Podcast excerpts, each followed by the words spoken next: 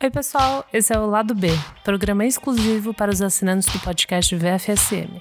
Eu sou a Elo Cleaver e hoje, 10 mulheres do indie rock que você precisa conhecer.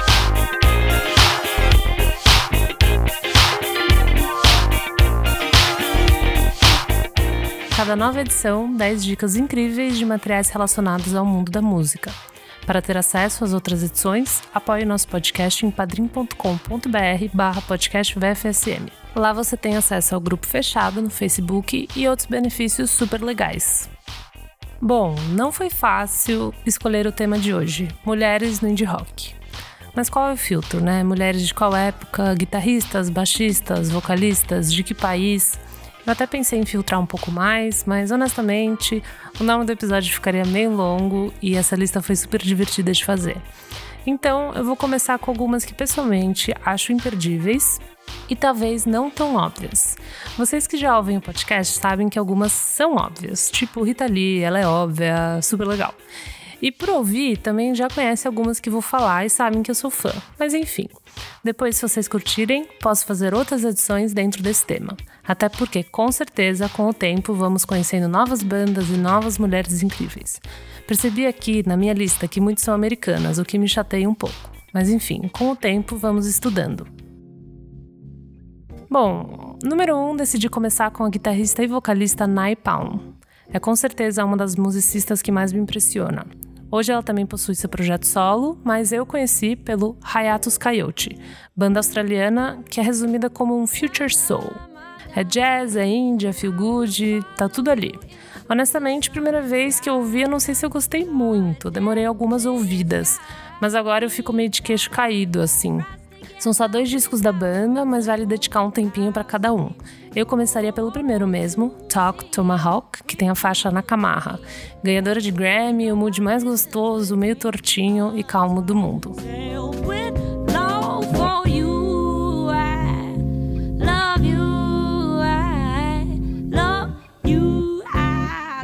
Número 2, temos Vagabond, projeto da Mulher Maravilha Letitia Tanco. O mais legal de acompanhar a carreira dela é a evolução. Ela lançou seu primeiro disco, Infinite Worlds, em 2017. É um som mais centrado na guitarra, um pouco mínimo, assim, mais cru, com letras sinceronas sobre insegurança e crescimento. E ano passado ela chegou chegando com o álbum intitulado Vagabond. É mais eletrônico, com beats, letras mais adultas. Eu não tenho certeza absoluta se eu gostei mais, assim, do segundo, até porque eu amo um rockzinho, uma guitarrinha, uma honestidade. Mas com certeza eu fiquei emocionada de ver a evolução e a naturalidade de tudo isso também. É muito bonito, uma estética visual super linda, um cuidado gigantesco assim com o trabalho dela, então vale super a pena.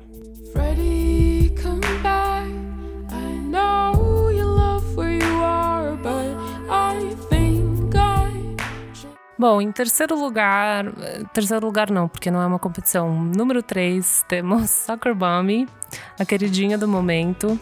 Soccer Mommy é uma banda americana comandada pela Sofia Regina Allison. Ela é guitarrista e vocalista. É bem para aqueles que amam a trilha sonora de 10 coisas que eu dei em você, assim, essa coisa meio anos 90, se quiser surfar um pouquinho mais nessa onda, vale a pena. É também uma outra evolução bonita de ver. Ela lançou seu primeiro trabalho em 2016 com For Young Hearts, o clássico meio bedroom, assim, é um disco cru, guitarras, alguns timbres meio estranhinhos, assim, umas letras mais tímidas, mas que já mostravam um trabalho super bem feito e super melódico. Pessoalmente, o meu favorito deve ser Clean, de 2018, que vem com uma pegada, sinto que os instrumentos são um pouco mais simples, uns usos legais de, de violão. Mas eu gosto também do Color Theory, seu último lançamento, que é bem mais pop, mais bem produzido. E ela vem conquistando muitos corações. Muitas pessoas estão conhecendo ela por causa desse disco. Lançou clipes lindos também, então vale a pena ouvir, porque é tudo.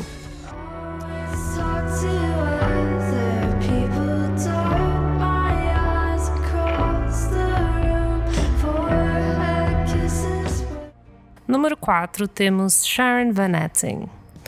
Uma mulher adulta, com pensamentos adultos, mas problemas assim como todas nós. Parece que tem umas coisas que só com a idade mesmo dá pra externalizar, uma loucura. Ela traz um indie rock, às vezes meio folk.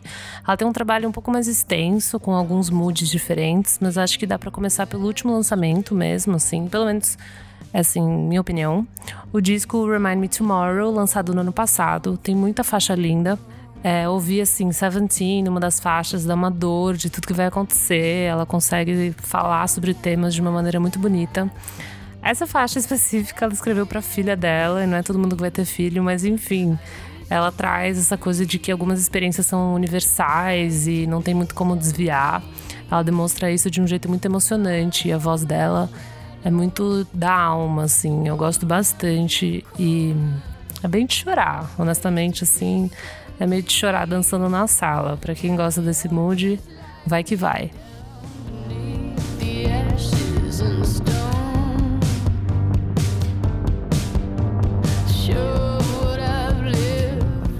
Número 5, Elizabeth Powell. Para quem me conhece sabe que não podia faltar Land of Talk, a melhor coisa que já veio do Canadá.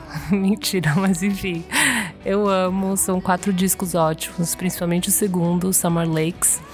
Cada disco carrega uma vibezinha, eu amo as guitarras meio tortas, estranhamente melódicas. Quando você vê uma live dela, assim, você vê que ela toca de um jeito muito dela, muito específico. Ela tem um instrumento muito específico também. E ela carrega uma sinceridade que me emociona demais. Dá pra ver que ela respira e vive por música, você saca isso pelo som, você saca isso seguindo ela no Instagram. É meio maluco porque é simplesmente uma banda de indie rock, mas todo mundo que eu conheço e que gosta simplesmente ama, assim, sabe? Tipo, gosta demais. E acho que tem um charme, não sei. Em 2017 ela lançou Life After Youth, que só pelo nome do disco eu já sabia que eu ia amar. E é maluco que ela ficou sete anos sem tocar e fazer show e voltou com esse disco. Vale a pena procurar a entrevista dela contando o porquê ela voltou a tocar e algumas histórias por trás das músicas desse disco. É emocionante demais para contar aqui, então vou deixar essa pesquisa para vocês, tá bom?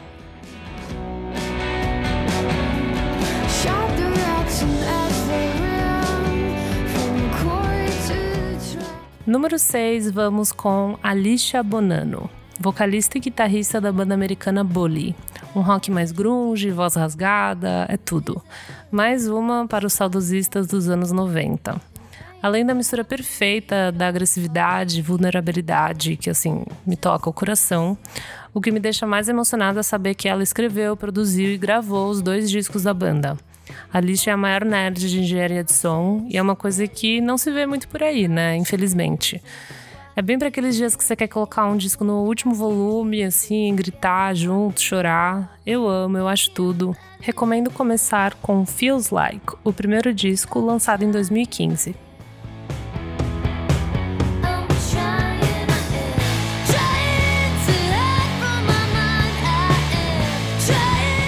Número 7, temos Ima. Uma tristeza, a única brasileira da lista. Desculpa, gente, são muitos nomes fortes, eu fiquei nervosa, mas é que esse realmente não podia faltar. Eu amo o trabalho da Ima, eu acho super bem pensado, eu acho uma estética linda, bem produzido, bem gravado. Acho que também conhecer ela e saber que ela é um anjo de pessoa também deixa o coração um pouco mais quentinho, mas sei que não sou só eu. Logo nos primeiros singles, ela já conquistou o coração de todo mundo. Quando ela lançou seu primeiro disco, Par de Ódios, ela já estava super madura e já veio com tudo. Vale ouvir, maratonar todos os clipes dela no YouTube que são super lindos. E é um trabalho que eu acredito muito. Eu espero que ainda role muita coisa assim para ela. Fico muito feliz de ver que ela faz bastante show. Então, é isso. Ima.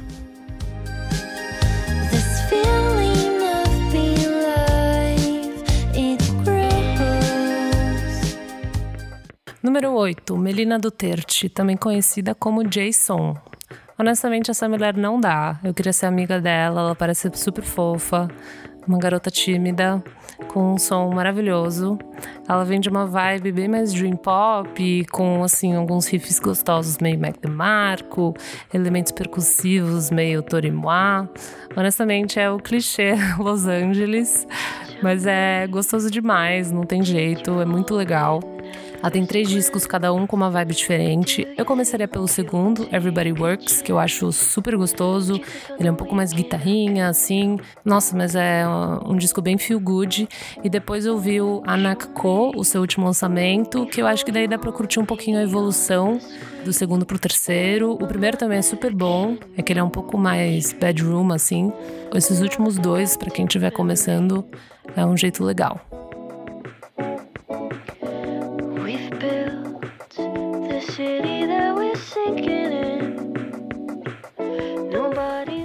Número 9, Nilo Feriania. Uma das minhas descobertas favoritas de 2019. Eu acho que vocês sabem, eu já falei bastante no podcast. O Kleber recomendou e na época não dei muita bola. Mas enfim, eu viajei, vi um show, me apaixonei, simplesmente. Eu amo banda, assim, eu amo guitarra, eu amo letras emocionantes, mas às vezes é meio difícil sair do senso comum, né? Essa coisa de uma banda que você acha que você já ouviu em outro lugar, ou um indie rock meio Mac DeMarco, que a gente já ouviu mil vezes.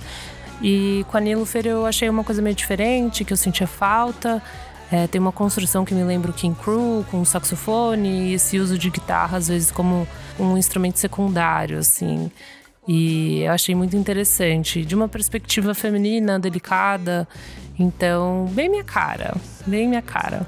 Além disso, clipes perfeitos, fotos lindas, assim, é uma delícia consumir um trabalho bem pensado, sabe? Então, vale ouvir Miss Universe, o disco que ela lançou ano passado.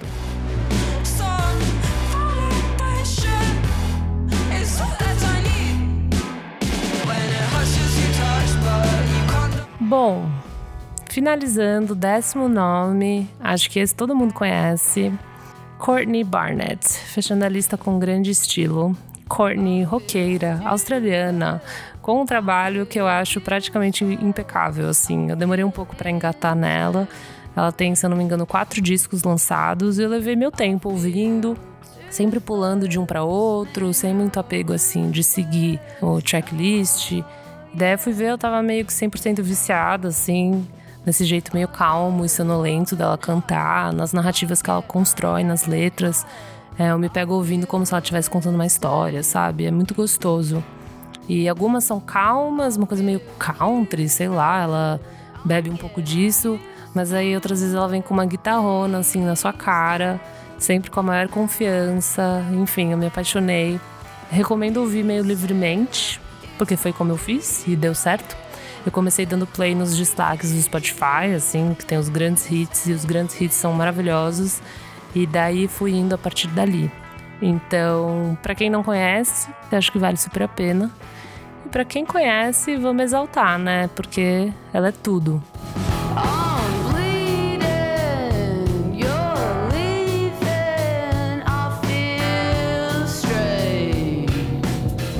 Bom, gente, acho que é isso. 10 mulheres incríveis. Eu espero que vocês tenham gostado. Podemos continuar essa nossa pesquisa juntos.